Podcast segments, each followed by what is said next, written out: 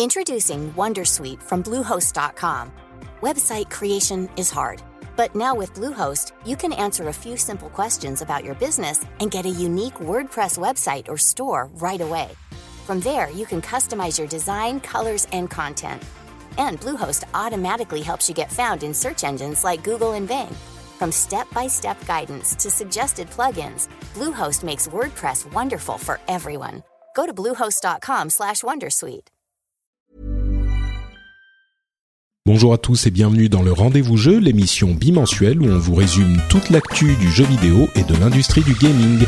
C'est parti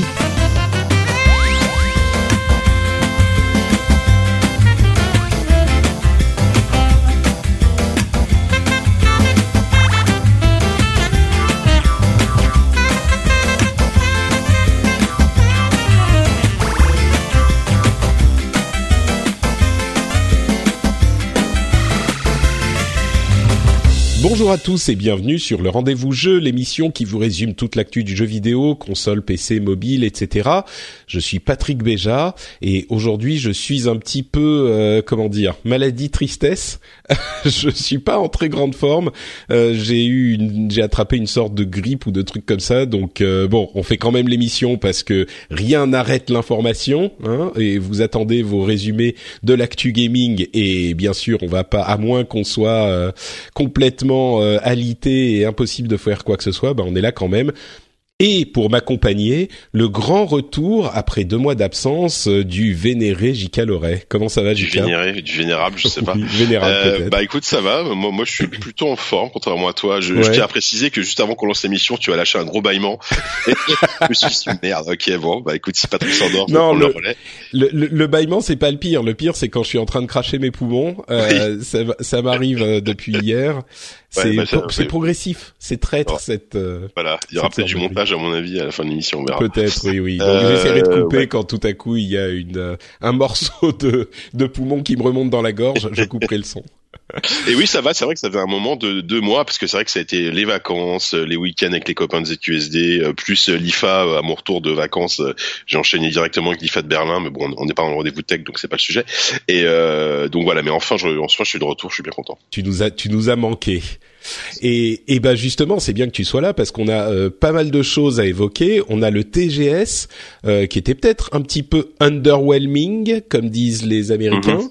Euh, on a des nouvelles de Nintendo encore qui n'en finissent jamais. On a euh, bon, on va évoquer un petit peu euh, d'autres, des, bon, plein d'autres petites news. Il y a Divinity Original Sin 2 qui est sorti, des reviews pour Marvel, versus Capcom Infinite, euh, Player Unknown's Battleground qui euh, continue à faire des siennes et pour le coup, ils sont un petit peu en bisbille avec euh, Fortnite dans une bon on en parlera moi je suis pas hyper euh, hyper euh, heureux de la manière dont ça se passe etc etc mais on commence avec le TGS que euh, j'ai habilement renommé le TG tristesse parce que c'était pas fameux, il faut avouer ce, ce petit Tokyo Ouais. Game Show là. Il, il est, il vient de se terminer il y a deux jours, Euh, et franchement, j'ai d'habitude c'est un des moments euh, de, de plaisir. euh, le- Le jeu vidéo japonais est plus aussi euh, aussi présent et aussi important qu'il y a eu 10 ou 15 ans, on va dire, peut-être même 15 ans,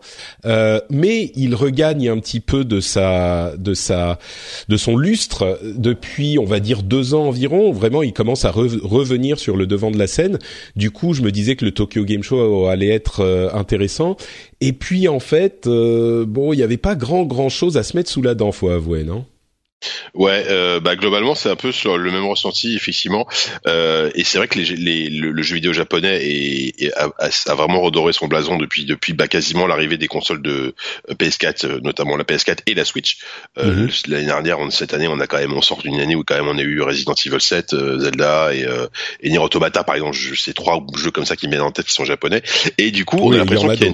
Ouais, il y en a d'autres, mais c'est trois Persona 5 euh, par exemple. Voilà, Voilà. c'est celui auquel je Euh, pensais. exactement. Euh, et du coup, euh, là cette année, on attendait un peu un, un festival euh, parce que là, en gros, on a vu à peu près ce qu'allait sortir euh, dans le, sur le jeu vidéo japonais dans les 12 prochains mois. Euh, bah, on, on va dérouler le truc, mais euh, il n'y a pas, il a pas grand chose. après, euh, je pense aussi peut-être que le TGS n'est peut-être plus aussi important pour les éditeurs euh, euh, japonais. Euh, qui reste, quoi qu'on en dise, un salon très local, et, peut-être qu'ils gardent aussi leurs très grosses annonces euh, pour pour un E3, pour pour d'autres salons plus plus internationaux qui vont peut-être toucher un public plus international, parce que ils ont énormément, ils ont ils ont changé de politique, ils ont quand même beaucoup changé de politique depuis quelques temps en visant l'international beaucoup plus, etc., etc. C'est sûr que le marché, pardon, vas-y. Donc juste, c'est pas forcément une, un cliché du jeu vidéo japonais à un instant T de TGS aujourd'hui. Euh, c'est euh, c'est aussi euh, c'est beaucoup beaucoup de jeux qui sont euh, un peu de niche ou qui vont plaire au public japonais, mais il y a beaucoup de choses qui vont pas forcément beaucoup parler beaucoup parler aux occidentaux quoi. C'est vrai que traditionnellement le jeu vidéo japonais se vendait beaucoup au Japon et peu à l'international. Enfin non, c'est pas vrai, pas peu à l'international, mais c'était presque kiff kiff. C'était souvent 50-50.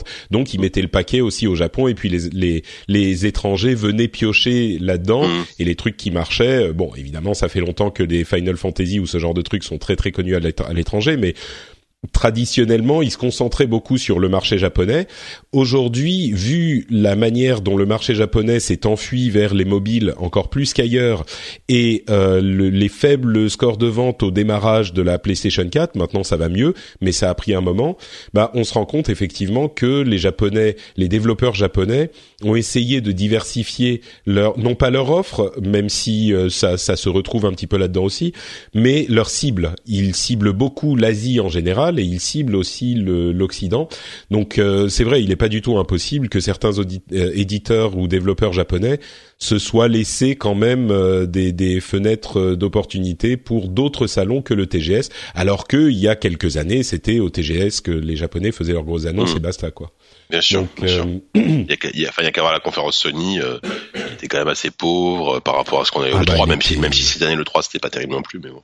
Bah ouais, bon ça après on pourrait en débattre, mm. mais ce qui est sûr c'est que la conférence Sony du TGS et rappelons que le TGS bah c'est quasiment que Sony. En l'occurrence Nintendo n'avait pas grand chose de plus à présenter que ce qu'on avait déjà vu. Et puis bon Nintendo ils font généralement leur communication par euh, leur Nintendo Direct, donc il y a plus trop de grosses conférences, mais du coup euh, Microsoft est étant euh, absolument absent du marché japonais, bah le TGS c'est à 90% Sony. Et euh, la, la, conférence Sony, euh, si vous l'avez vu, si les auditeurs l'ont regardé,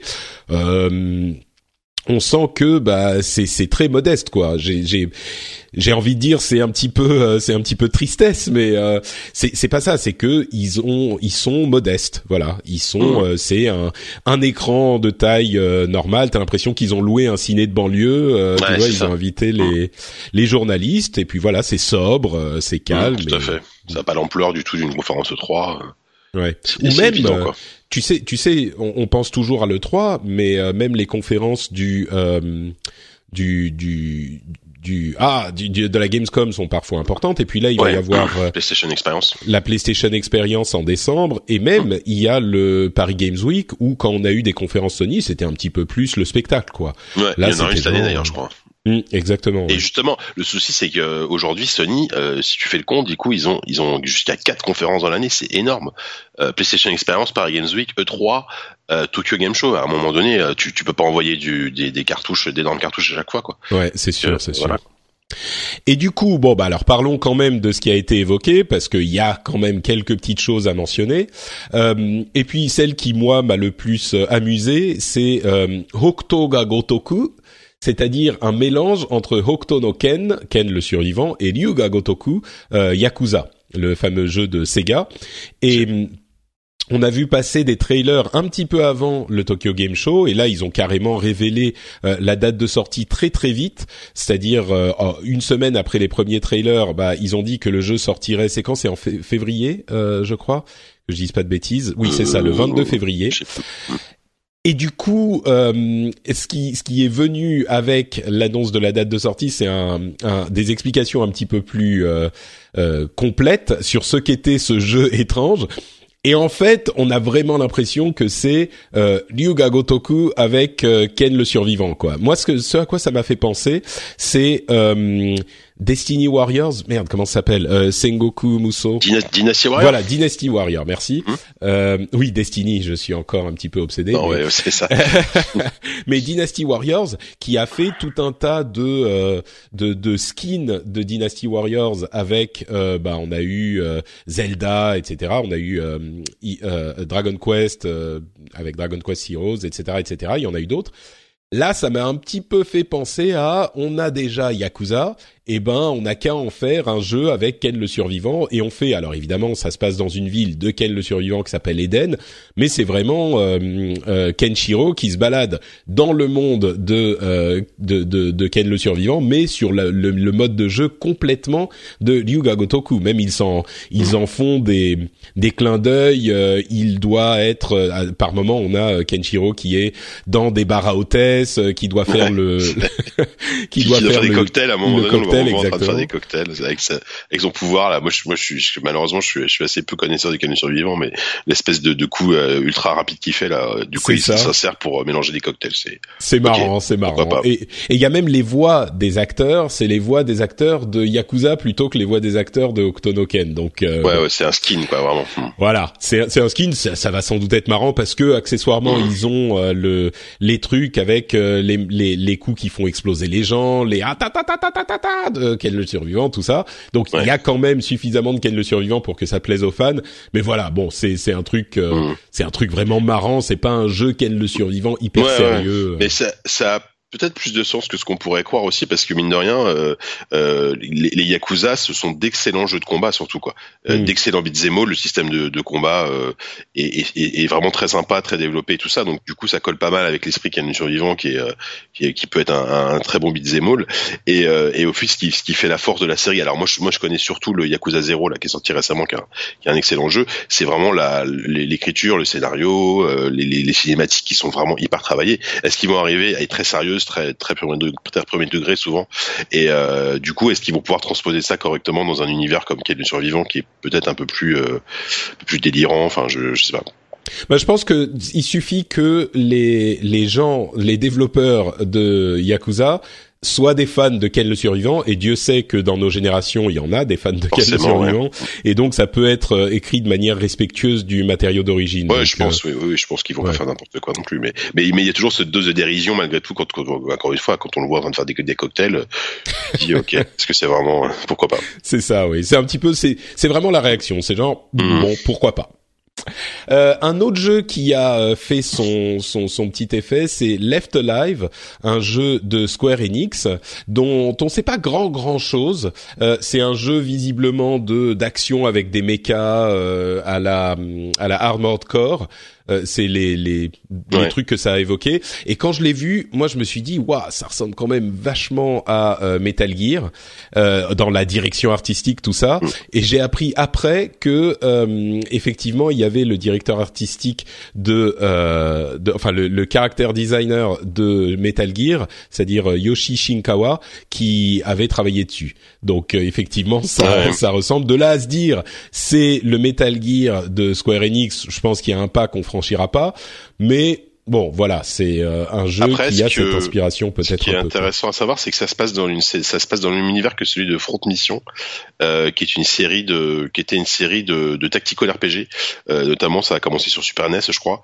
Et euh, ah oui, c'est du coup, vieille Front Mission. Ouais, ouais, du coup, et ça, bon, il y a, y a, eu plusieurs épisodes, hein, et euh, et du coup, bah, ils, reprennent cet univers pour en faire un truc qui ressemble effectivement à une sorte de TPS avec apparemment il y aura de l'infiltration, donc on pense essentiellement à Metal Gear Solid, mais mais qui, on va dire que l'univers est quand même inspiré d'un univers déjà existant chez Square, euh, donc c'est pas, mais en même temps qui ressemble quand même à celui de MGS, donc je sais pas qui a pompé sur qui, mais euh, mais euh, mais oui après.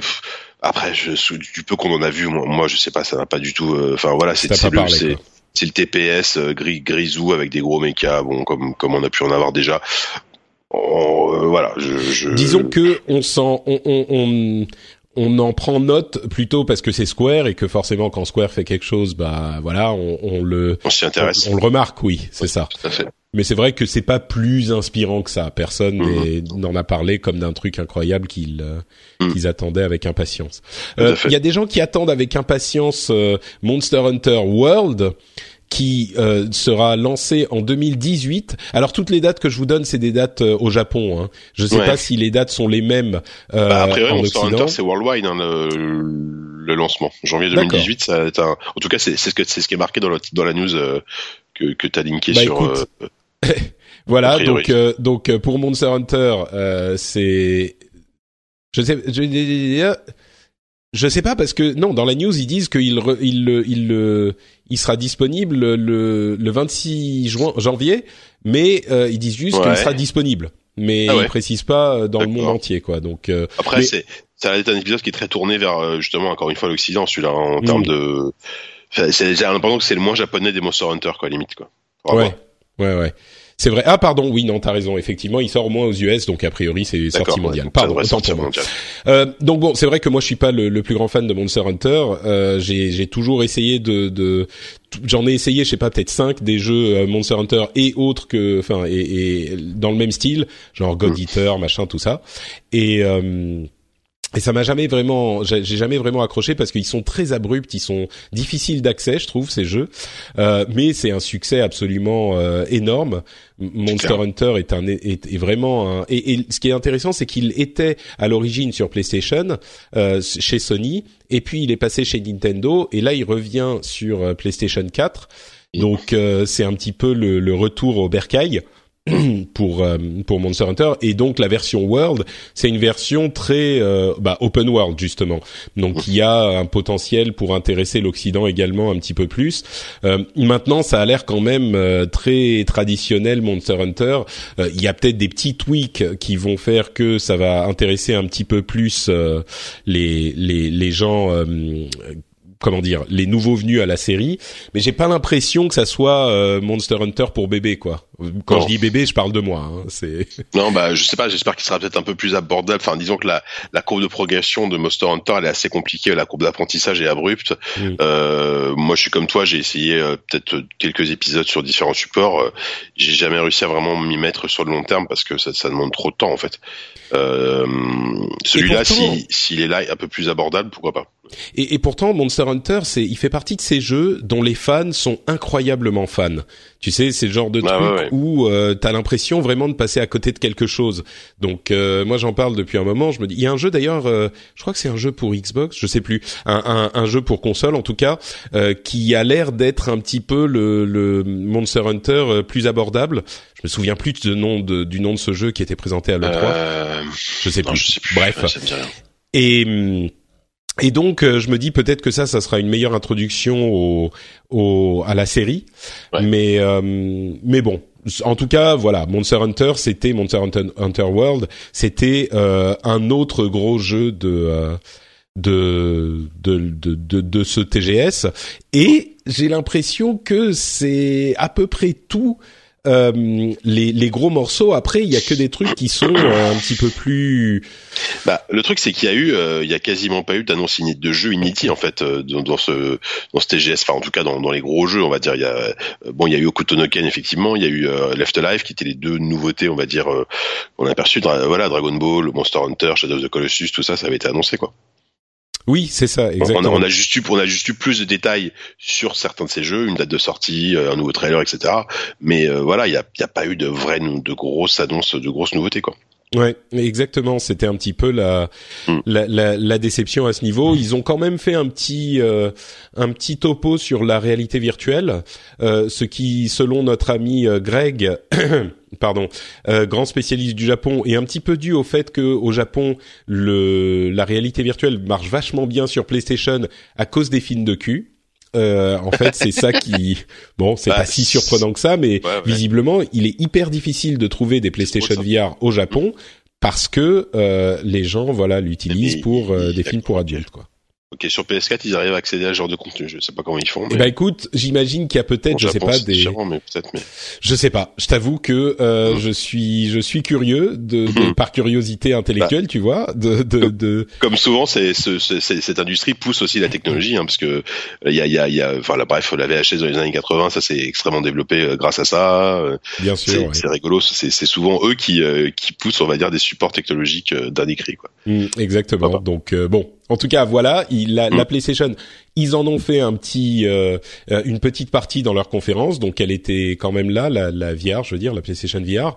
elle était quand même présente à la conférence, donc bon, euh, à noter. Et puis après, c'était euh, il y a Dragon Ball Fighter Z qui continue à faire euh, des, des, vagues absolument partout. Euh, j'ai l'impression que à chaque fois qu'on le voit, les gens s'évanouissent de bonheur. Et je comprends parce que il est vraiment il est il reste super beau et super bien fait. Et puis il y a plein de personnages. Il y a le mode histoire qui a l'air pas trop mal avec je crois mm. qu'on l'avait évoqué mais il y a ce, euh, ce, ce, mode histoire qui couvre en fait l'histoire. Bon, je parle qu'aux fans de Dragon Ball là, mais l'histoire alternative euh, du futur dont Trunks revient au début de Dragon Ball Z. Donc euh, c'est un truc qu'on n'a jamais vu. Qu'on je crois qu'ailleurs quand, quand, Trunks revient chez Gamecult, mais euh, c'est pas, pas le même Trunks.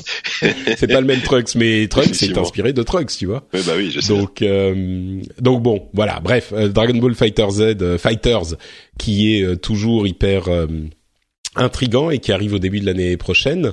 Euh, Final Fantasy 9 euh, qui est disponible sur PlayStation 4 en version refaite. Super, enfin tu vois, il est déjà dispo partout, même même sur smartphone. oh là là, enfin, oui, voilà. Bon, bref. Bon, après, c'est pas, pas après c'est un excellent épisode, hein, mais euh, voilà quoi. Voilà, pour ceux qui veulent le refaire sur PlayStation 4, effectivement. Euh, Shadow of the Colossus, ils ont refait, remontré des, des images euh, du remake. Euh, Pas beaucoup, mais enfin bon, voilà, Shadow of the Colossus, toujours un, un, un nom. A, priori, je, je, suis à Yoshida, je sais plus si c'est l'occasion de TGS qu'il a parlé un peu.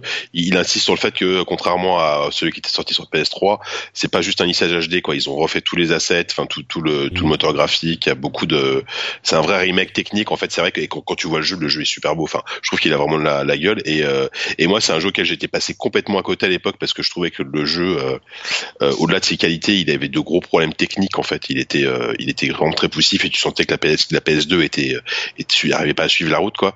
là, du coup, une version, on va dire propre et très jouable et fluide, ça m'intéresse plus, quoi. Mmh. oui, bah c'est le genre de jeu qui qui a fait l'histoire du jeu vidéo, donc ah voilà, c'est un peu le genre de truc. comment mmh. dire je... J'essaye de penser à comment expliquer la différence entre Final Fantasy IX et Shadow of, the Colossus et pourquoi on peut être excité d'un remake de Shadow of the Colossus ou intrigué en tout cas et moins pour Final Fantasy IX. Final Fantasy IX, bon, c'était un bon épisode, mais c'était quand même un Final Fantasy comme on en a eu beaucoup. Ah, il y en a eu d'autres qui étaient plus intéressants dans la série. Euh, Shadow of the Colossus, c'était un, une, manière différente d'approcher le jeu vidéo, d'approcher la narration dans le jeu vidéo, et c'était quelque chose qui a marqué vraiment euh, son époque.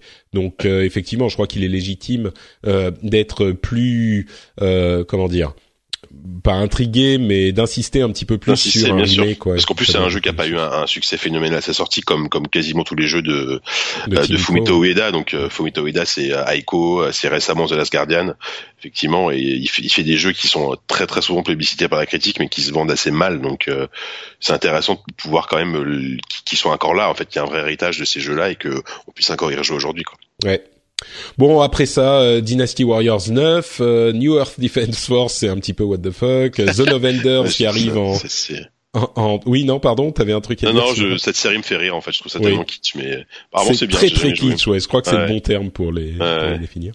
Et puis Zoé, Zone of Enders, euh, qui arrive sur PlayStation PSVR, là c'est un peu vomitif, je pense, mais bon, bref, pour, ce, pour les fans de, cette, de ce jeu à l'époque...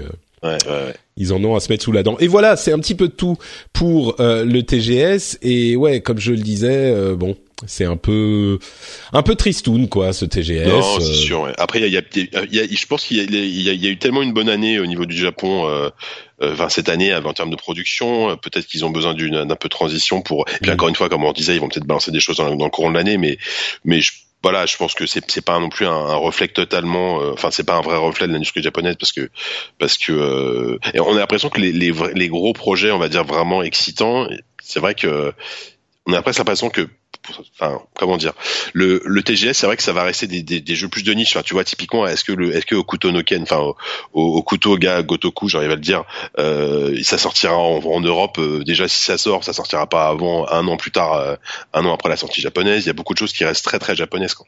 C'est sûr, et ça se voit d'ailleurs même dans les mmh. quand on parle de, de, de gros coups qui veulent frapper. Il y avait des journalistes qui sont allés, des journalistes européens et américains qui sont allés au TGS, mais enfin c'est vraiment à, à, quelques exceptions près, c'est genre les spécialistes, les fans du Japon, euh, pour dans toutes les rédactions. Déjà, toutes les rédactions n'en envoient pas. Euh, il y a quelques rédactions qui ont une équipe de nippophiles euh, qui envoient quelques journalistes, mais c'est généralement euh, c'est généralement assez limité, quoi. C'est c'est pas si tu veux taper un grand coup, c'est ça te dessert presque de d'annoncer un gros truc au TGS parce bah que la presse mondiale n'y est pas. Donc n'y est pas forcément. Bah oui, voilà, à part les très gros sites. Euh, aux États-Unis, je sais pas si c'est très couvert. En France, on a quand même une couverture assez euh, assez conséquente. Ah bah, la France a une relation d'amour avec. Euh, vont, euh, tout, tout, la, France, il faut il faut se souvenir que c'est par la France qu'est arrivée la la Japon mania dans les années 90. Hein. On ah bah ouais, c'est vraiment, il y a des gens qui s'en aperçoivent peut-être pas, mais l'amour des mangas et des animés et des jeux vidéo japonais, c'est c'est passé d'abord par la France. Il y avait euh, une, un engouement absolument incroyable dans mmh. à, Paris en particulier, mais en France en général. Et donc euh, traditionnellement, oui, on a beaucoup plus de fans de, de Japon euh, chez nous. Je pense que même chez nos voisins européens, hein, si on va ah en Allemagne, il, enfin, il y a plein de pays, par exemple, où les gens attendent que les trucs soient traduits et l'import est beaucoup plus faible. Euh, Nous, on, on, on, lisait les trucs, on essayait de lire les trucs en japonais à l'époque, mais même aujourd'hui, il y a un marché de l'import, il y a des gens qui jouent au truc euh, vraiment, même dans la presse, quand on a un jeu qui sort au Japon, euh, dans la presse euh, euh, française, il, il est parfois testé comme un jeu normal, quoi. Et c'est beaucoup, beaucoup, beaucoup moins le cas ailleurs. Mmh, c'est sûr. Euh, bon, bah justement, puisqu'on parle de Japon et de Japon éclatant et reluisant, reluisant euh, parlons un petit peu de Nintendo qui décidément n'en finit plus de euh, réussir euh, la sortie de la Switch et donc de redorer le blason de la société dans son ensemble. Il y a eu un petit Nintendo Direct il y a une dizaine de jours. Et bon, il n'y a pas énormément de... enfin, il y a deux gros morceaux pour ce Nintendo Direct hormis euh, bah, encore des images de Mario que moi je commence à ne plus regarder pour ne plus me spoiler les mécaniques de gameplay. Euh, ah, je regarde plus du tout. Ouais, je regarde plus rien là, parce que mm. les présentations d'une demi-heure, je, je je veux plus les voir. Le jeu sort dans un mois, on peut attendre un peu quoi. Exactement, exactement. Donc euh, bon, il y avait encore dix minutes de Mario que j'ai pas regardé, mm. euh, mais il y avait deux gros euh, morceaux. le premier, c'est Bethesda qui après Skyrim débarque avec deux jeux beaucoup plus récent sur Switch. Le premier étant Doom, donc le Doom d'il y a deux ans, euh, qui arrive sur Switch. Et donc ça, c'est déjà un, gros morceau parce que c'est un jeu très récent et graphiquement... Euh, on va dire qui peut être un peu compliqué, euh, qui sort sur, sur Switch. Alors il faudra voir à quoi il ressemble sur Switch, hein, mais il n'empêche, c'est un jeu récent. Et puis surtout, euh, Wolfenstein 2 The New Colossus qui arrive euh, sur Switch également. Et là, c'est un jeu qui est carrément un triple A euh, qui sort ah maintenant dans, dans quelques semaines, quoi. Donc, enfin là, sur Switch, il sortira plus tard, il sortira en 2018, mais il n'empêche, on est dans la fenêtre euh, plus ou moins de lancement, ce qui est mm. assez assez surprenant et assez enthousiasmant pour les possesseurs de Switch qui vont du coup avoir au moins quelques. Qui, ça montre que sortir du triple A sur Switch, c'est pas impossible. Bah ouais, et puis ça montre aussi que les, les éditeurs, après avoir boudé les précédentes consoles euh, de Nintendo, les éditeurs tiers, euh, peut-être sont en train de changer leur fusil d'épaule. Euh, Bethesda, et on a un exemple excellent. Enfin, je veux dire, depuis quand il n'y a pas eu un, un, vrai jeu Bethesda sur, sur Nintendo? Euh, je saurais même pas te le dire quoi tu vois sur Wii U je pense qu'il n'y en a eu aucune euh, c'est c'est c'est dingue. Et, et voir ces jeux là qui sont des jeux euh, même même qu'on a ADN presque PC en fait enfin Doom notamment euh, euh, débarquer sur Switch moi moi je trouve ça mortel. Enfin en plus Doom c'est un c'est un de mes jeux préférés l'année dernière. Je, je, suis curieux de voir comment ça va s'adapter à la fois à la au hardware de la console et à la fois à la prise en main. Comme ça un jeu très rapide très nerveux avec les deux sticks de la Switch.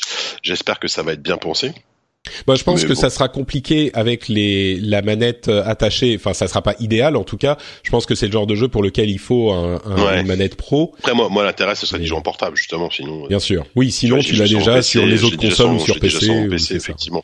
Mais c'est c'est quand même chouette. Et, euh, et, et du coup, ouais, entre ça et puis Skyrim, bon, bah, qui sort à la fin de l'année. En gros, Skyrim et Doom sortent d'ici la fin de l'année. Euh, et euh, et euh, Wolfenstein 2 l'année prochaine. C'est c'est super de voir trois gros jeux comme comme ça. En plus, enfin moi, j'ai un affect assez euh, assez fort avec Bethesda. Je trouve que souvent leur jeu me parle beaucoup, donc euh, je suis vraiment ravi. Et, euh, et, voilà, et surtout, on espère que les, bah, on espère déjà que les, ventes vont suivre. Ça, par contre, je, je pense que là, en fait, c'est un, une première salve de jeux d'éditeurs tiers. Euh, il, y a, il, y a, Ubisoft qui sort des jeux aussi. Il y a pas mal de, il y a une billet qui est sortie, par exemple. J'étais super étonné sur Switch aussi.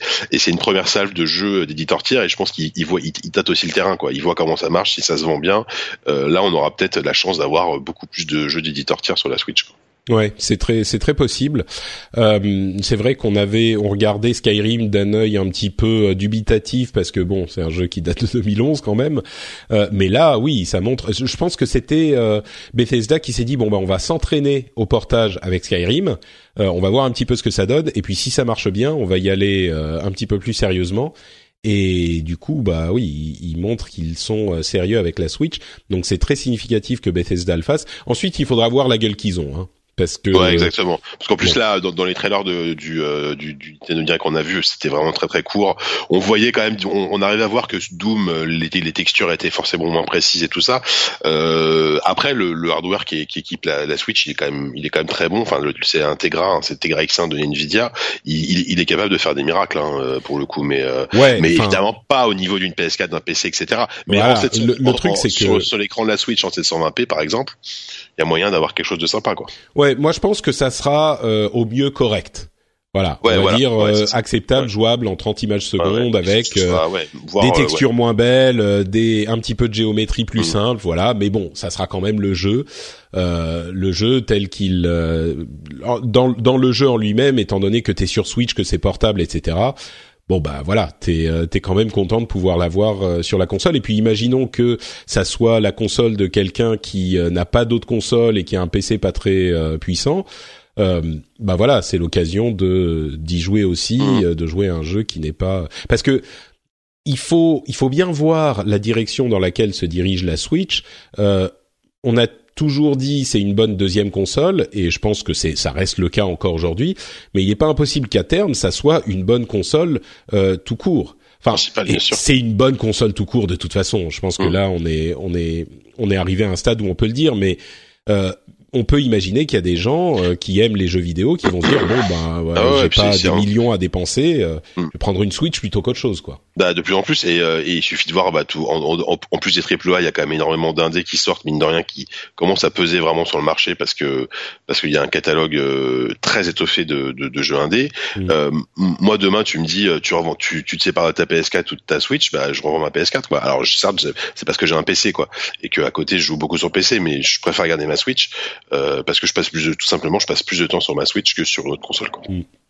Un autre titre qui a été annoncé, qui a fait beaucoup de bruit, peut-être pas forcément énormément en Europe, mais qui est hyper important pour Nintendo, la société, c'est Arena of Valor, euh, euh, qui, qui, est aussi connu sous le nom de Honor of Kings en Asie. C'est le MOBA de Tencent, le MOBA mobile de Tencent, dont je vous avais déjà beaucoup parlé dans l'émission. Euh, c'est vraiment la version mobile de euh, League of Legends, bien sûr développé par Tencent, qui est également euh, le propriétaire de Riot, donc le développeur de, de League of Legends mais c'est le jeu MOBA qui a réussi à s'imposer sur mobile. Et le fait qu'il arrive sur Switch, euh, d'ailleurs on l'a on l'a même pas forcément évoqué, mais c'est marrant de voir des jeux euh, triple A entre guillemets euh, pour un public qui est adulte euh, dans le sens où c'est des jeux violents, bah Doom c'est du sang de partout quand même. Euh, Wolfenstein 2, c'est voilà, c'est on se souvient de la présentation où la femme enceinte poignarde quatre fois le nazi dans le, enfin c'est pas pour les enfants quoi. Et et voilà, et les, les MOBA qui sont connus souvent pour la toxicité de leur communauté, etc. C'est intéressant de voir qu'ils arrivent sur Switch aussi. C'est vrai que ce serait à voir comme, comment ils vont gérer ça. Nintendo qui est quand même ultra, euh, l'ajout très safe sur euh, sur la communication et notamment voilà le, le chat. Un, jeu avec un MOBA, un MOBA, comment ça va se passer? Eh ben c'est très simple, ils ont pas de chat sur la console. Tu es ah obligé d'avoir l'app euh, à côté pour faire tes, pour hmm. te connecter au chat. Et du coup, euh, je pense que là encore, pour les parents qui veulent donner un jeu à leurs enfants, du coup, même le MOBA, eh ben tu le files et il peut pas, tu peux pas discuter avec les gens, donc il va pas se faire insulter. Enfin, s'il a pas l'app à côté, eh ben t'es tranquille. Donc euh, c'est peut-être c'est peut-être effectivement une intention euh, une intention euh, de design de Nintendo de, de, ce mm. truc complètement ridicule qui rend le chat vachement compliqué mm. avec les deux entrées à mélanger pour avoir le casque et le machin enfin bref c'est impossible et bah c'est peut-être intentionnel quoi. Ouais, tout à fait. Mais bon, du coup, euh, sur un MOBA, euh, est-ce que ça a du sens? Enfin, tu vois, je, je, suis curieux de voir. Je, je, suis vraiment curieux de voir comment euh, ce jeu marcherait sur Switch, sachant qu'on peut y jouer mmh. de manière mobile sur un sur un smartphone depuis longtemps, quoi. Ouais. Bah, à voir. Mais en tout cas, entre toutes ces annonces et le succès de la Switch en général, euh, les l'action de Nintendo a atteint un, un, un record. Euh, ils sont au plus haut depuis 9 ans là. Et bon, c'est selon les analystes du Wall Street Journal, c'est surtout avec l'annonce de Arena of Valor, donc le MOBA, parce qu'il y a une un potentiel de croissance en Chine qui est hyper important. Et donc forcément, le, le, le, marché asiatique, c'est toujours compliqué pour les développeurs japonais, contrairement mmh. à ce qu'on pense. Euh, le, le, marché, c'est souvent, enfin jusqu'à récemment, c'était souvent Japon d'abord, Amérique ensuite, Europe en troisième ou pas loin derrière les États-Unis. Et puis l'Asie euh, quasiment en quatrième. Bien sûr, maintenant avec le potentiel du marché chinois et du reste de l'Asie, les choses sont un petit peu en train de changer. Et du coup, le fait que Arena of Valor euh, arrive sur Switch, bah c'est un signal important pour les les investisseurs et les joueurs en Asie, quoi. Euh, et pour finir avec euh, Nintendo, il y a le des, des infos sur la NES classique et la Super NES classique, euh, Régis Fils-Aimé a dit au public que de ne pas se précipiter sur la Super NES classique parce qu'ils allaient en avoir euh, plus l'année prochaine. Ils vont, ils ont, ils essayent vraiment euh, d'augmenter leur euh, production et surtout, il a annoncé qu'ils allaient continuer et recommencer à produire la Super NES classique en 2018. Pardon, la NES classique, la NES classique en 2018. Donc, si vous avez acheté une NES classique au prix fort ou que vous en avez acheté une pour essayer de la revendre très très cher, eh ben je suis euh, euh, pour les premiers euh, tristes et pour les seconds heureux de vous dire qu'il y en aura plus de chez Nintendo. Donc c'est pas la peine de payer le prix fort, quoi. Donc c'est une bonne c'est une bonne nouvelle pour les gens qui en attendaient une. Et puis aussi ce que je dis à chaque fois, je sais plus si on en avait parlé pour la Super NES la dernière fois, je crois pas, mais c'est aussi intéressant de voir ça parce que ça ça ça cloue le bec à tous les gens qui disent euh, les les constructeurs euh, créent une euh, une demande artificielle en ne fabriquant pas en restrictant en restrict ah, restrictant en, ouais, en restreignant. Restreignant merci. C'est difficile de parler français. Euh, en restreignant la production et donc voilà il enfin c'est ce que je dis à chaque fois dans ce genre de cas. Ça n'a aucun sens de ne pas vendre un, votre produit aux gens qui veulent l'acheter quoi. Ça n'a aucun sens. Ah si vous pouvez le faire à moins d'être dans le luxe et de vendre je sais pas des des diamants ou des sacs à 5000 balles euh, mmh. voilà c'est pas ouais ils sont là pour gagner de l'argent. Et puis Nintendo je pense qu'ils ont été pris de court par le succès de la NES Mini à l'époque. Ils se sont retrouvés euh, bah, à embêter au niveau production. Bon bah là là ils ont ils ont changé leur, leur fusil d'épaule euh, et puis de toute façon et puis là cette fois-ci ils se sont doutés qu'en annonçant une Super NES Mini ça allait surcartonner hein, parce que je, autant dire que dès qu'il y a des précommandes qui s'ouvrent sur internet en 5 minutes il n'y a plus rien. Donc, euh, donc je pense qu'ils produisent autant qu'ils peuvent. Et, euh, et, ça veut pas dire, oui, il va quand même y avoir des ruptures de stock terribles là euh, cette année, mais peut-être que l'année prochaine il y en aura un petit peu plus. Enfin, ils continuent à produire, donc. Exactement. Toi, t'as as testé la Super NES Mini, tu me disais? Moi, j'ai eu la chance, bah, euh, donc à la rédaction, on en a reçu une euh, il, y a, il y a longtemps déjà. Hein, ça fait déjà plus d'un mois qu'on en a une. Euh, et, et comment dire? C'est c'est vraiment une, une madeleine, c'est la, la madeleine de Proust, mais enfin qui, qui, par excellence quoi. Et pour le coup, c'est au-delà de ça, c'est c'est une vraie, c'est un vrai bon produit, je trouve. Ils ont ils ont gommé plein de défauts de la, la NES Mini, de, la NES Mini, notamment par, exemple, les, bah, les, câbles de manette qui étaient ridiculement courts sur euh, la, la, NES Mini, euh, cette fois-ci, ils sont deux fois plus longs. Ça reste quand même assez court, mais mais c'est quand même beaucoup plus utilisable. Il y a deux manettes incluses cette fois-ci dans la dans la Super NES Mini, contrairement à, à la NES où il y en avait qu'une. Euh, et le catalogue de jeux est est, du, est vraiment vraiment vraiment très très bon. C'est-à-dire qu'au-delà des très gros classiques qu'il y a qui, qui, qui, sont présents, les Zelda, Super Metroid, les Super Mario World, etc. Il y a quand même des inédits, alors des inédits entre guillemets. Il y a il y a Final Fantasy VI et notamment et Earthbound qui sont officiellement jamais sortis euh, en Europe, donc c'est l'occasion de les découvrir. Euh, il y a Star Fox 2, alors bon, euh, a priori de ce que j'en ai vu, c'est pas terrible, mais mais au moins il a le mérite d'être là. Final Fantasy 6, il n'était pas sorti. Here's a cool fact: a crocodile can't stick out its tongue. Another cool fact: you can get short-term health insurance for a month or just under a year in some states. United Healthcare short term insurance plans are designed for people who are between jobs, coming off their parents' plan, or turning a side hustle into a full time gig. Underwritten by Golden Rule Insurance Company, they offer flexible, budget friendly coverage with access to a nationwide network of doctors and hospitals. Get more cool facts about United Healthcare short term plans at uh1.com. Introducing Wondersuite from Bluehost.com. Website creation is hard, but now with Bluehost, you can answer a few simple questions about your business and get a unique WordPress website or store right away. From there, you can customize your design, colors, and content. And Bluehost automatically helps you get found in search engines like Google and Bing. From step-by-step guidance to suggested plugins, Bluehost makes WordPress wonderful for everyone. Go to bluehost.com/wondersuite.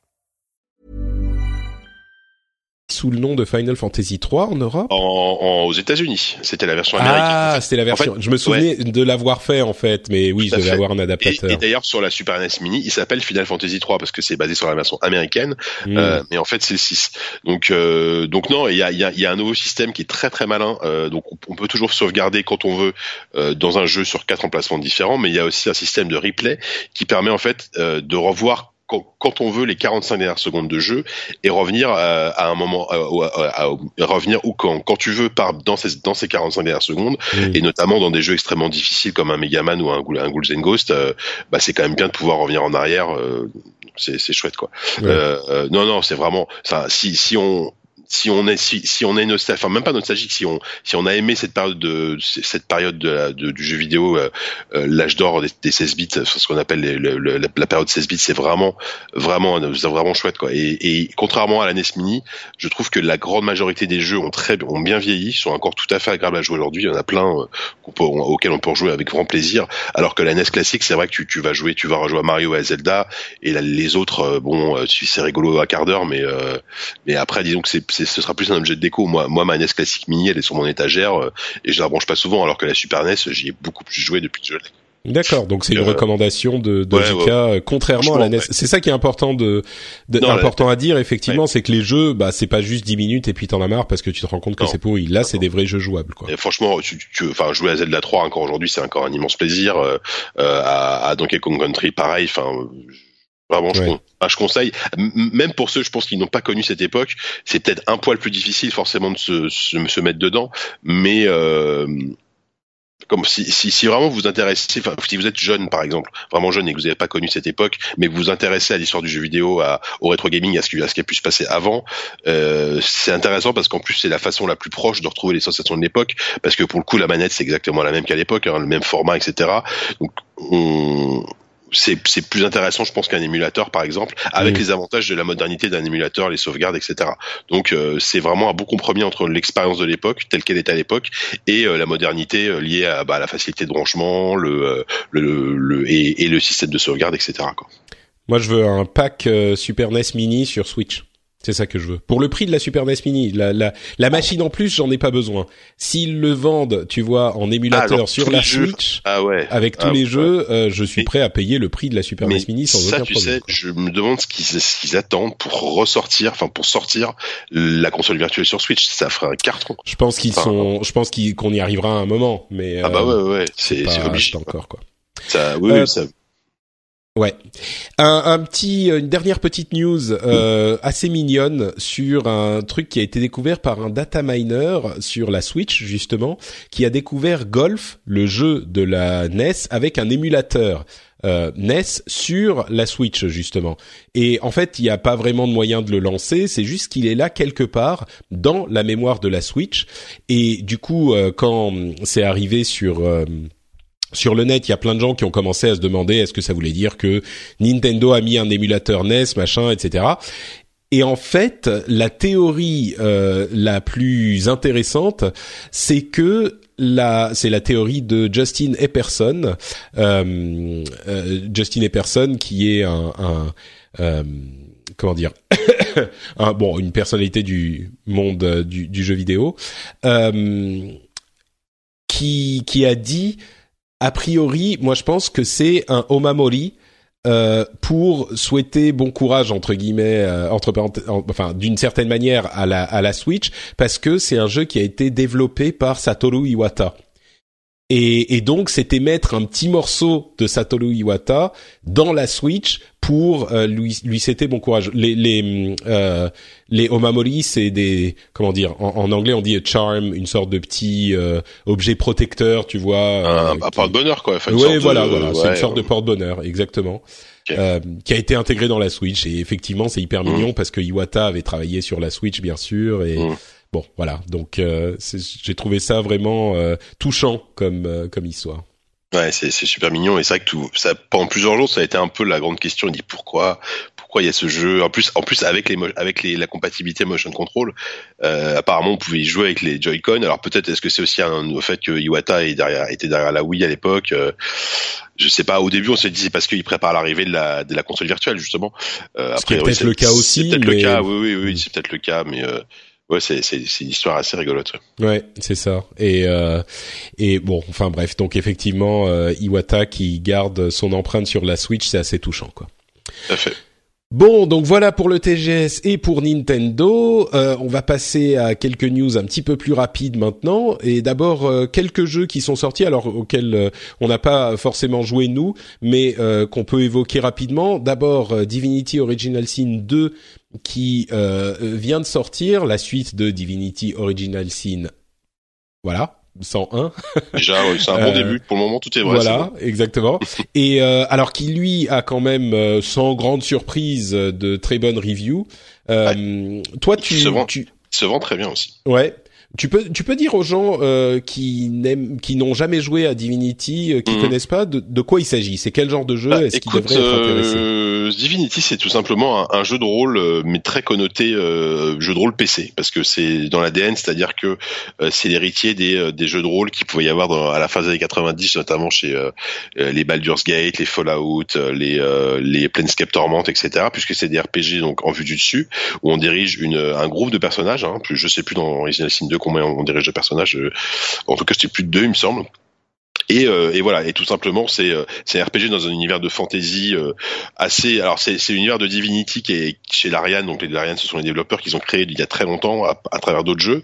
Et, et là, en fait, ce qui est très intéressant avec Original Sin, et ce qui était déjà le cas dans le premier, et ce qui est apparemment encore plus poussé dans le 2, c'est la liberté d'action. C'est-à-dire qu'il y a vraiment plusieurs, vraiment plein plein de façons de résoudre des quêtes. Il y a il y a le, la façon bourrine, il y a le dialogue, il y a la filtration parce qu'on peut crocheter à peu près tout ce qu'on veut. Euh, il y a énormément de choses comme ça. Et euh, d'après ce que j'en ai lu et ce que j'en ai discuté, notamment avec mes collègues euh, chez GK qui ont chez Gamecult qui ont joué, euh, ils ont ils ont ils ont vraiment très, en fait c'est c'est c'est des univers qui sont pas c'est pas des open world immenses à la Skyrim, c'est des univers plus ramassés mais qui sont extrêmement condensés. Il y a énormément de choses à faire et euh, c'est très cohérent en fait et euh, c'est très bien écrit, c'est assez drôle, il y a beaucoup d'humour. Euh, en plus la traduction française est apparemment de bonne qualité.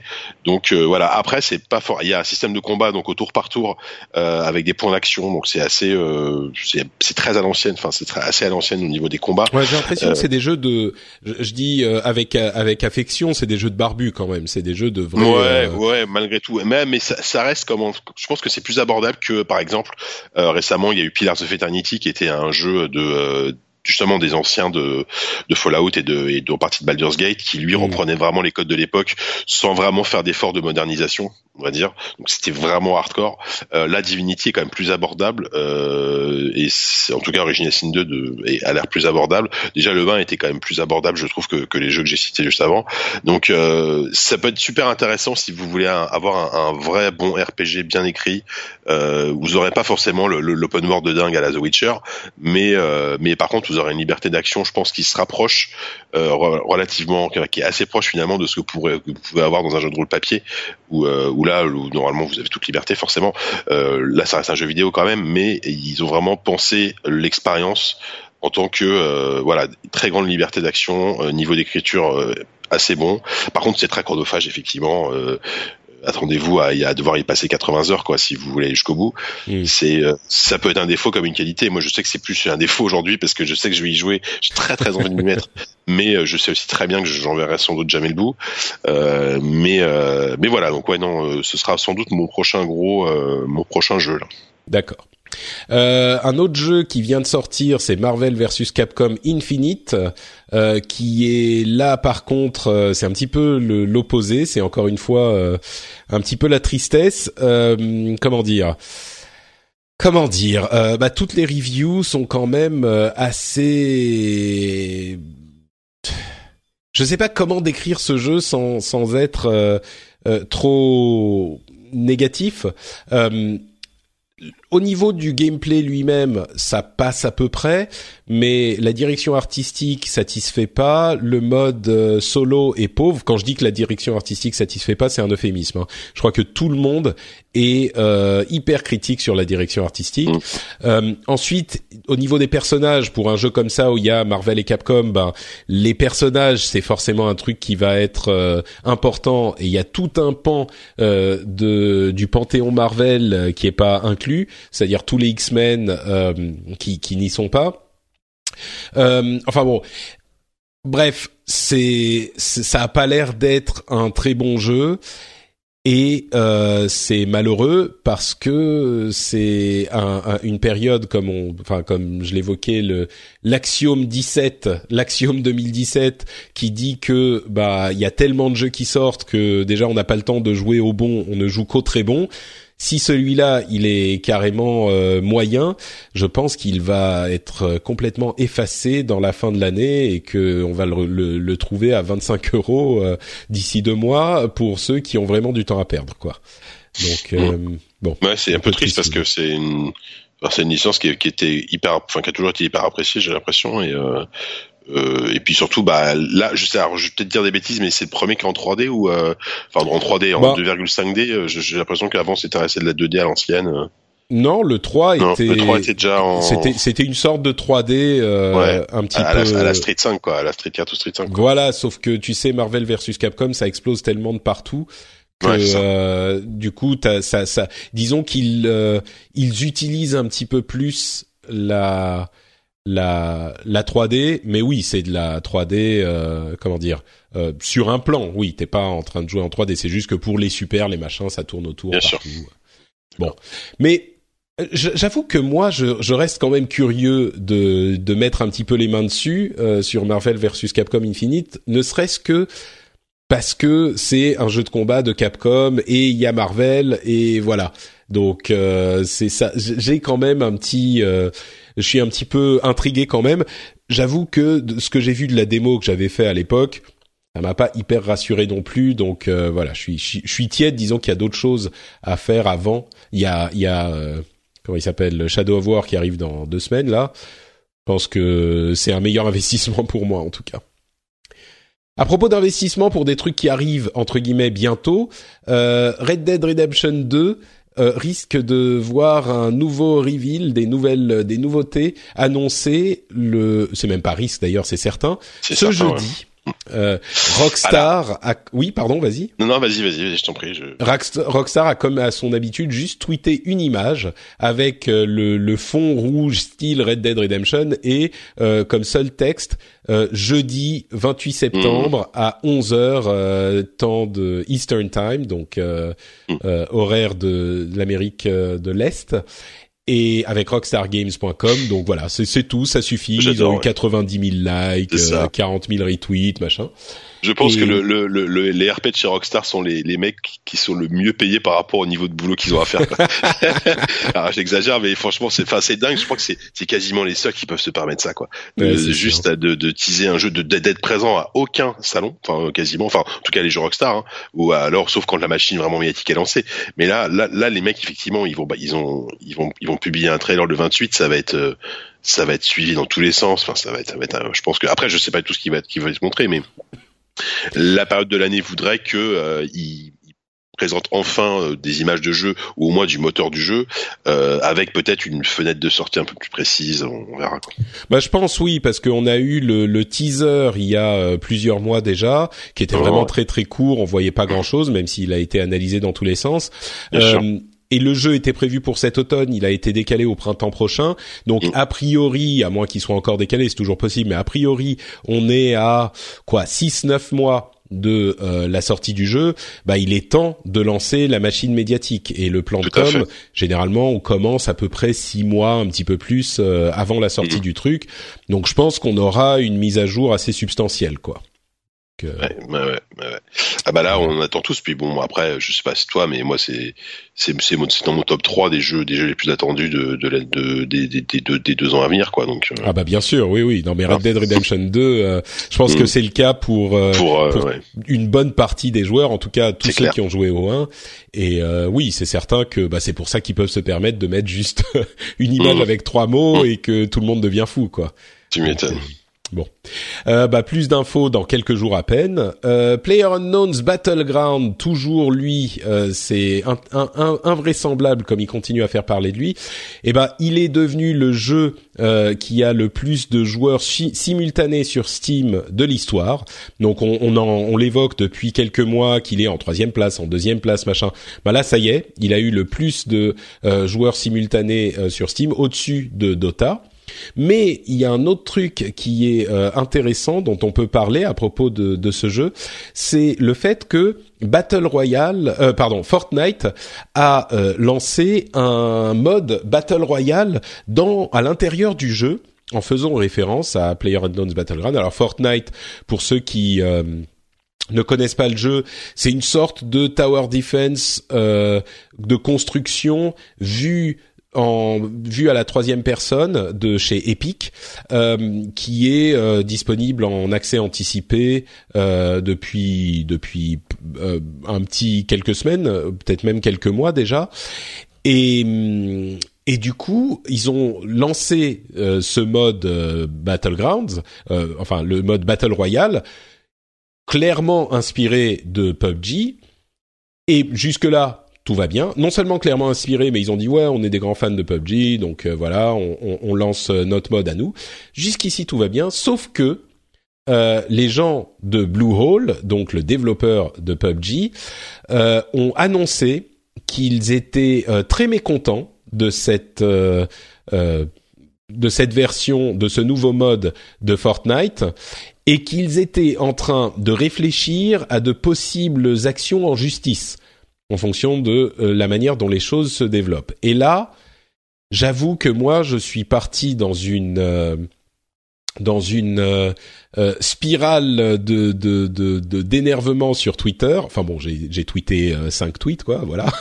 mais mais ça m'a ça m'a beaucoup frustré parce que on est vraiment dans enfin le jeu vidéo c'est vraiment une industrie où le copyright n'existe que bah, sur l'écriture, effectivement, ou l'aspect des, personnages, l'histoire des personnages, ce qui est écrit, ou alors euh, bah, le, trademark, c'est-à-dire les marques, la manière, la gueule, le nom de, de, de, la marque, de la société ou du jeu. Mais voilà, mais le design du jeu n'est évidemment pas euh, protégeable légalement. Et euh, ça, c'est un truc qui est hyper important, et c'est le cas dans de nombreuses industries. C'est le cas euh, bah, dans la mode, euh, dans la cuisine, enfin même dans les autres industries artistiques. C'est-à-dire que tu peux. C'est pour ça qu'on a des films qui sortent souvent sur le même thème plus ou moins en même temps, genre le film catastrophe avec le l'astéroïde qui qui explose la moitié de la Terre. Bah il y en a deux trois en même temps. Il y a des modes, il y a des genres et même en jeu vidéo évidemment, les genres se développent parce que les développeurs s'inspirent les uns des autres. Et c'est le cas, encore une fois, dans toutes les industries artistiques.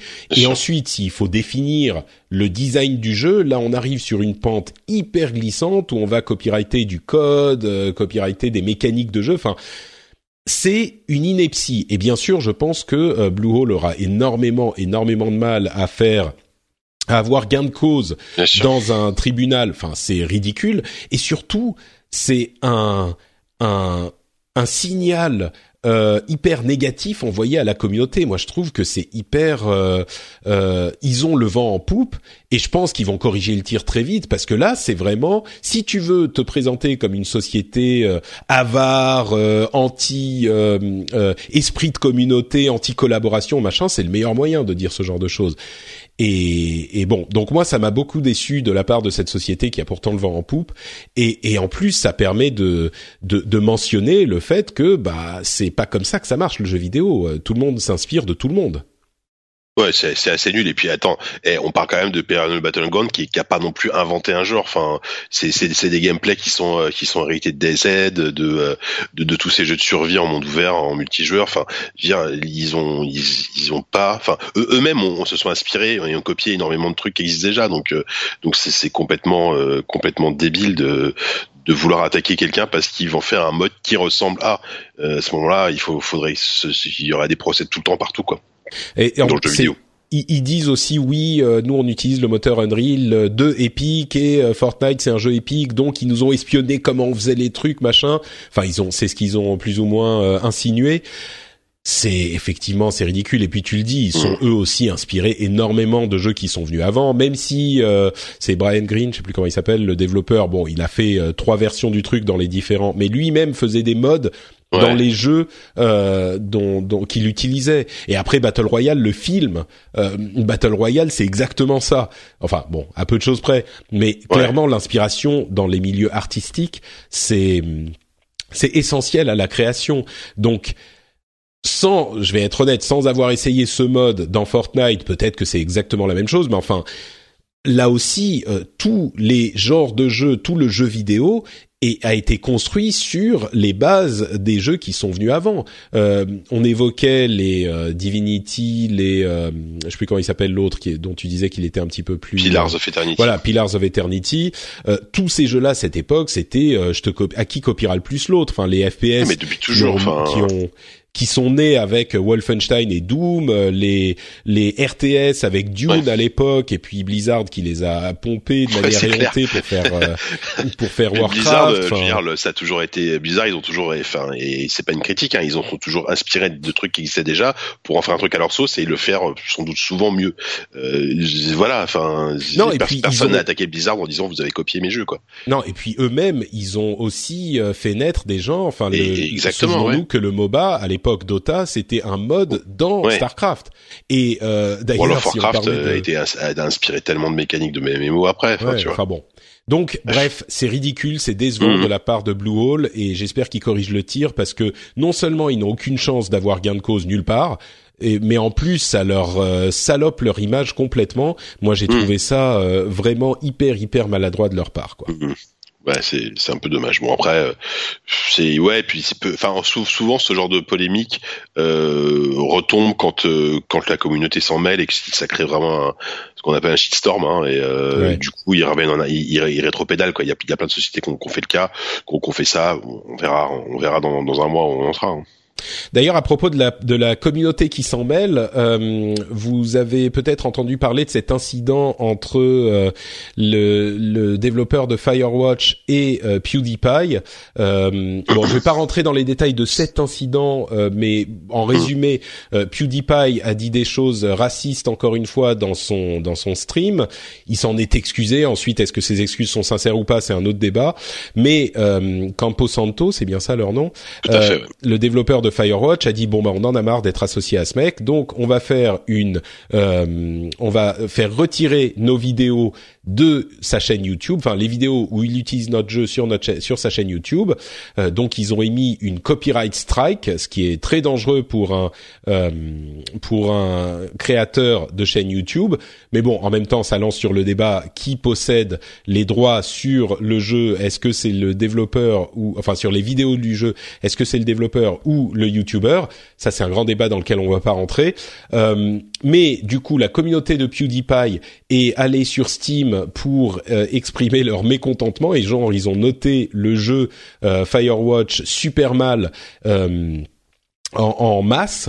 D'ailleurs, PewDiePie a dit oui, je suis pas d'accord avec le copyright strike, mais je suis pas d'accord avec le review bombing non plus. Mmh.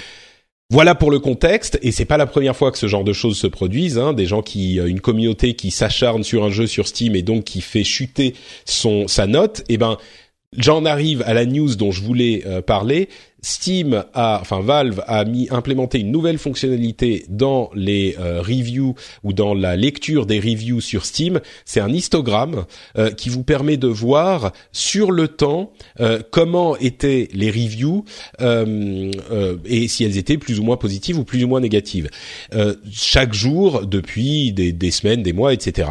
C'est hyper hyper malin, je trouve. Ils ont vraiment des gens intelligents qui bossent euh, chez Steam parce que pour le coup, ça n'interdit pas aux gens de mettre des reviews euh, pourris tout à coup.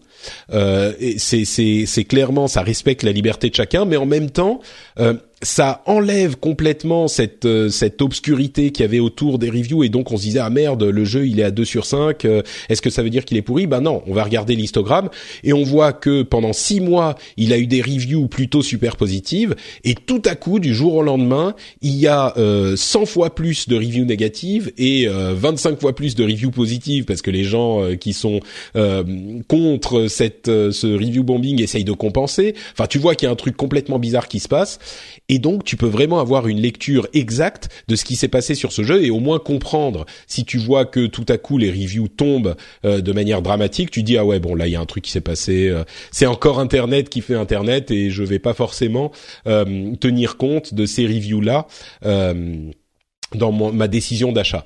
Donc je trouve ça hyper hyper malin de la part de Steam. Ouais, ouais, puis ils ont été réactifs, hein, je trouve, hein, parce que l'affaire est toute récente. Euh... Après, c'est pas la première fois qu'il y avait un review mobbing, mais là, ça a été sans doute le truc de trop. Et euh... moi, je pense qu'ils y travaillaient depuis euh, des mois et des mois. Hein.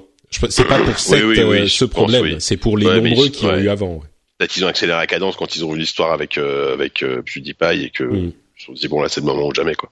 Mais ouais, ouais, c'est une bonne, c'est une bonne chose. Ouais. Euh, et peut-être que le système était prêt et qu'ils se sont dit euh, on va le sortir maintenant comme ça ça ça le ça lui donnera plus de publicité. Et donc les gens s'en rendront compte du coup, parce que ça, a été newsé enfin ça, ça a beaucoup été repris dans la presse. Et peut-être que s'ils avaient sorti ça euh, il y a deux semaines. ah ouais oui je pense que ça n'aura pas eu le même impact médiatique c'est sûr. Mm. Euh, une bonne nouvelle, tiens, quand même, il y en a de temps en temps. Euh, Phil Spencer a été promu chez Microsoft. Euh, il est devenu, bah, Phil Spencer étant le, la personne qui dirige la, le département Xbox de Microsoft, et il a rejoint ce qui s'appelle la Senior Leadership Team, euh, qui fait partie. Euh, donc, il y a une vingtaine de cadres importants dans l'entreprise qui sont dans le cercle fermé de Satya Nadella. ce que ça veut dire pour la la, division Xbox, a priori, on l'espère en tout cas, c'est que bah, euh, Phil Spencer aura plus voix au chapitre dans les décisions stratégiques de Microsoft et que du coup la console Xbox sera plus pris en compte dans dans euh, les choix que feront euh, les gens de l'équipe dirigeante de Microsoft. C'est c'est j'espère une bonne chose. Bon, il est toujours possible aussi que ça soit genre euh, on donne un truc à Phil Spencer parce que euh, justement on n'a pas été concentré sur la Xbox, donc hmm. politiquement dans la boîte, euh, ça hmm. veut dire c'est le moyen de lui filer un, un os, tu vois, comme on dit en, lui, en anglais. Ouais, de s'arranger. Hmm. Voilà, mais mais je pense pas. Moi, je pense que du coup, enfin même si c'est le cas, ça fait que euh, Phil Spencer pourra, aura beaucoup plus de facilité à se faire entendre quand ils prennent les grandes décisions dans la boîte et euh, je pense que c'est ce qui a manqué euh, possiblement, hein, j'imagine que c'est ce qui a manqué à la section euh, gaming console de Microsoft parce qu'on on a bien senti depuis allez deux ans que on a l'impression que c'est un peu le parent pauvre de Microsoft quoi et ce qui manque mmh. c'est une voix forte chez les décisionnaires, j'imagine, ou peut-être. Ouais, peut-être. Et puis une vision peut-être ouais plus globale de où ils vont euh, dans le jeu vidéo. Euh, et, parce qu'il y a, n'oublions pas que dans un mois et demi, il y a la Xbox One X qui sort, qui est quand même un, un gros morceau euh, chez Xbox et même chez Microsoft. Hein, donc ils ont peut-être besoin effectivement de, de renforcer cette partie-là. Quoi. Ouais, c'est effectivement le cas. Euh, bon, bah quelques petites news euh, rapides pour euh, pour conclure. D'abord, Battleborn qui n'aura plus de d'update, de nouveaux contenus. c'est pas hyper hyper surprenant, surtout que Gearbox a l'air de se concentrer sur Borderlands 3. Ils ont ils l'ont à moitié annoncé par la voix de c'est Randy Pitchford, non? Euh, ouais, normalement c'est le qui qui avait tweeté un truc genre euh, vous inquiétez pas, on travaille tous euh, à un nouvel épisode d'un jeu que vous attendez tous. Bon, donc il aurait pu tout aussi pu tout autant pu dire euh, on travaille sur Borderlands 3. ah mais, ouais, euh, ça soit Duck Nukem Forever 2 mais ça m'étonnerait. Je oui, je suis pas certain que tout le monde soit autant euh, euh mais mais voilà, c'est un peu on parlait de Lawbreakers la dernière fois. là encore Battleborn a eu le malheur de sortir au mauvais moment et pouf, 15 ah mois après la sortie, il y a plus de contenu pour un jeu comme ça. Euh, bon bah voilà, une autre victime. Quoi. Ah, ça se demander si elle a la place euh, pour un, un autre euh, FPS euh, héros, enfin un héros brawler on appelle ça je crois. Héros shooter. Hero Shooter euh, que Hero Brawler c'est Heroes of the Storm hein, faut pas ouais, confondre. Ils ont abandonné hein, c'est un MOBA maintenant ils ont ouais, compris qu'il fallait ça, ouais. exactement ouais. Et ouais non j'ai pardon qu'il y, y a presque pas la place pour un autre quoi enfin ou alors faut qu'il soit vraiment très bon enfin, apparemment Lawbreaker c'était pas terrible non plus donc euh... mais ça s'est planté mais je méchamment. Pense que c'est je pense que c'est une question de fenêtre de sortie aussi. Hein. Tu vois, un truc qui sortirait l'année prochaine, par exemple, euh, il aurait peut-être euh, une place à avoir, ou en tout cas aurait plus d'attention. Là, ils sont télescopés et c'est malheureux, mais bon. Tu joues, donc voilà. Tu joues toujours à Overwatch, toi? Ouais, ouais. Ouais, ouais, tout à fait. Un petit peu moins là parce qu'il y a eu euh, Destiny et machin et euh, ouais, notamment d'autres jeux, mais euh, ouais. Euh, et à propos des jeux euh, infinis, des jeux auxquels on joue tout le temps, euh, dernière petite news, si vous avez, euh, si vous êtes toujours plus ou moins intéressé par World of Warcraft, et je sais que vous êtes intéressé par le contenu audio de qualité, bah peut-être que vous serez intéressé par le nouvel audio drama qui vient de sortir, qui s'appelle A Thousand Years of War, qui est un, en fait une sorte de de, de pièce euh, lue pour dans l'univers de World of Warcraft qui explique certaines choses qui se sont passées avec les derniers développements du nouveau patch machin. C'est un petit peu comme euh, ce qu'ils avaient fait pour la sortie de l'extension il y a un an avec euh, c'était The Tomb of Sargeras avec l'histoire de Gul'dan et comment il était revenu, il avait libéré. Enfin bref, les fans de WoW comprendront de, quoi il s'agit. Et là, c'est l'histoire de Turalion depuis qu'on l'a quitté. Et moi, évidemment, euh, qui suis fan de WoW et fan de podcast, bah là, c'est un petit peu la combinaison des deux et c'est hyper bien fait. C'est c'est une pièce euh, lue quoi. Et euh, si vous êtes un peu fan du lore de World of Warcraft, c'est un, un, truc qui risque de vous plaire. Moi, en tout cas, je l'ai dévoré. C'est une heure et demie, quelque chose comme ça, et euh, c'était hyper hyper euh, intéressant. Donc euh, voilà, je le signale à ceux qui ne suivraient plus l'actualité de de World of Warcraft, mais qui sont un petit peu fans du truc quand même. Ben, c'est peut-être un, un truc qui pourra vous intéresser. Et c'est la fin de notre épisode. Euh, je, je ah, signale quand même, oui déjà, mhm. je signale quand même que je vais peut-être mettre en fin d'épisode un, un, petit truc qui n'a aucun rapport avec rien, mais qui, je pense, vous plaira aussi. C'est un truc que j'ai vu ce matin, retweeté par euh, notre ami euh, Exerve, euh, qui est un, un type, ah, c'est vraiment les, les merveilles d'Internet, quoi. C'est un type qui a une chaîne YouTube avec genre 3000 abonnés, qui a publié une vidéo où il a fait un truc complètement débile et super marrant. Il a mis un, une phrase idiote dans Google Translate. Vous savez, on peut lire les phrases qu'on qu'on écrit dans Google Translate. C'est juste un des trucs qui peut lire sur internet. Et il a mis genre euh, euh, I love uh, I like hot dogs uh, because they're not dogs uh, I like hot dogs Coca-Cola hamburgers machin. Et puis il le fait lire par la voix japonaise.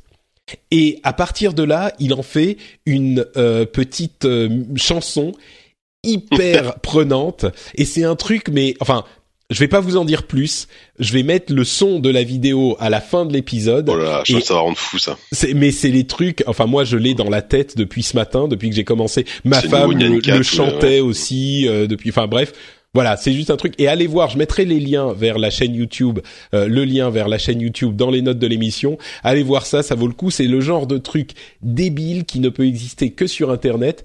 Et quand j'entends les gens qui disent que Internet c'est que euh, du, du, du, des gens qui se plaignent et euh, de la noirceur et machin, ça c'est juste mignon et adorable et ça va vous rester dans la tête jusqu'à la fin des temps. Donc voilà, je le mettrai en fin d'émission. Mais avant ça, euh, est-ce que tu peux nous dire, Jika, où on peut te retrouver sur Internet si les gens veulent plus de trucs merveilleux sur le net euh, après cet épisode? Merveilleux, je sais pas. Euh, il y a donc sur les numériques hein, pour pour des sujets plus high tech au quotidien. Et dans le podcast ZQSD qui euh, qui a fait sa rentrée euh, la semaine dernière ou il y a deux semaines, je sais plus. Euh, le numéro est pas encore en ligne, hein, on est un petit peu loin, on va faire le montage. donc voilà, un numéro de rentrée à la cool entre nous, pas d'invité, mais on a fait un dossier sur les Walking Simulator. Hein, on décrypte un, peu ce genre très particulier. On parle de Hellblade, de Sonic Mania, dans si mes souvenirs sont bons, notamment. Donc voilà, et on rigole toujours autant, donc c'est cool. Ça devrait être en ligne là, je j'espère cette semaine. Ça va de, de si ce bon Oupi euh, arrive à, faire le montage à temps. De toute façon, ce sera en ligne avant la fin du mois, c'est à peu près sûr. Voilà. D'accord. Bon, il faut aller, euh, faut aller mettre un petit coup de fouet. Euh, ah, voilà, allez, voir Oupi sur Twitter là. De, faites un, faites un review bombing sur Oupi pour qu'il puisse monter, pour qu'il puisse monter les ZQSD plus vite. très bien, très bien. Bon, merci beaucoup Jika et donc effectivement ZQSD pour les fans de jeux PC, c'est le podcast à écouter. Tout à fait. Oui. Euh, bah pour ma part, c'est Note Patrick sur Twitter et bien sûr sur Facebook. Vous pouvez aussi retrouver cette émission sur frenchspin.fr et euh, vous pouvez également aller laisser des reviews sur euh, bah, iTunes notamment, comme euh, qui dit je suis Patrick depuis mes 17 ans. Ces podcasts sont très plaisants à écouter, très bons avec 5 étoiles. Merci à toi Scraze, merci à tous ceux qui laissent des reviews sur iTunes. C'est euh, hyper gentil de votre part. Et si vous aimez pas iTunes ou tout simplement que vous voulez euh, aller pas, enfin ne pas utiliser iTunes et le recommander ailleurs, bah sur euh, Facebook, sur vos réseaux sociaux, vous mettez un petit lien vers le podcast, vous expliquez pourquoi vous l'aimez et vous en parlez à vos amis, ça file forcément un coup de main et c'est hyper gentil et ça nous aide beaucoup parce que les podcasts, bah c'est toujours difficile d'en découvrir un nouveau. On a généralement ce qu'on aime bien et euh, on va pas sortir ailleurs et du coup la recommandation des amis c'est toujours un facteur important. Donc euh, si vous pouvez euh, tweeter ou Facebooker un lien vers le rendez-vous jeu, ça nous aidera forcément en recommandant l'émission à vos amis. On vous remercie de nous avoir écoutés et on vous donne rendez-vous dans 15 jours pour un nouvel épisode et dans 15 jours on sera à, une journée de la sortie de Shadow of War. Est-ce qu'on va décaler l'épisode pour pouvoir en parler? Je sais pas, on verra à ce moment. Mais euh, dans tous les cas, moi je vais retourner dans mon lit, me recroqueviller et tousser mes tripes euh, avec la satisfaction euh, du fait que bah, l'épisode est sorti quand même. Donc on vous remercie de nous avoir écoutés, on vous fait de grosses bises et on vous dit à dans 15 jours. Ciao ciao Salut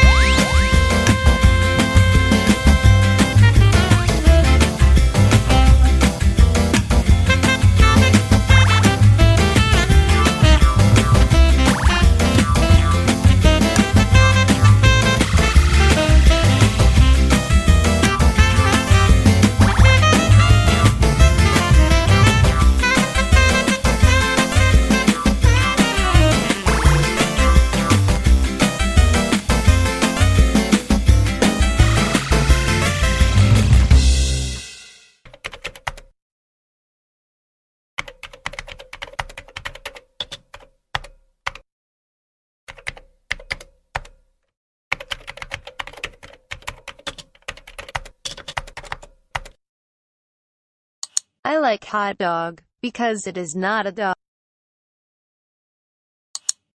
I like hot dog, because it is not a dog. Do you like hot dog? Eat, eat, eat hot dog. Hot dog, burger, Coca-Cola.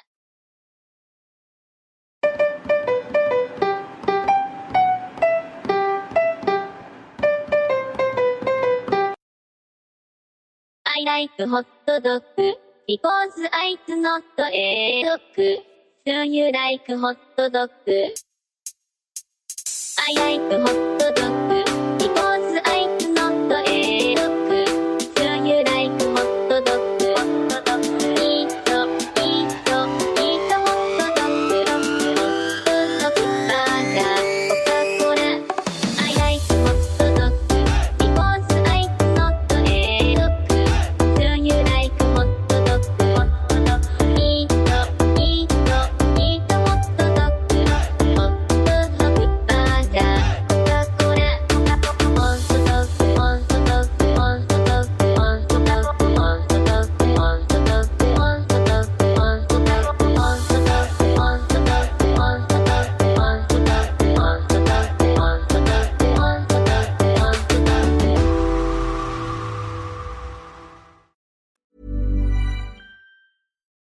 Hi, this is Bachelor Clues from Game of Roses, of course, and I want to talk about Club Med. Everybody knows Club Med has been the pioneer of the all inclusive resort since 1950, with almost 70 resorts worldwide, ranging from beachside destinations in the Caribbean and Mexico to exotic locations like the Maldives and Morocco, or even the mountain destinations like Japan and the European Alps. Dine on delicious gourmet cuisine, enjoy more than 20 activities, and make memories with your family. For more information, visit clubmed.us or call 1 800 Club Med or your travel advisor.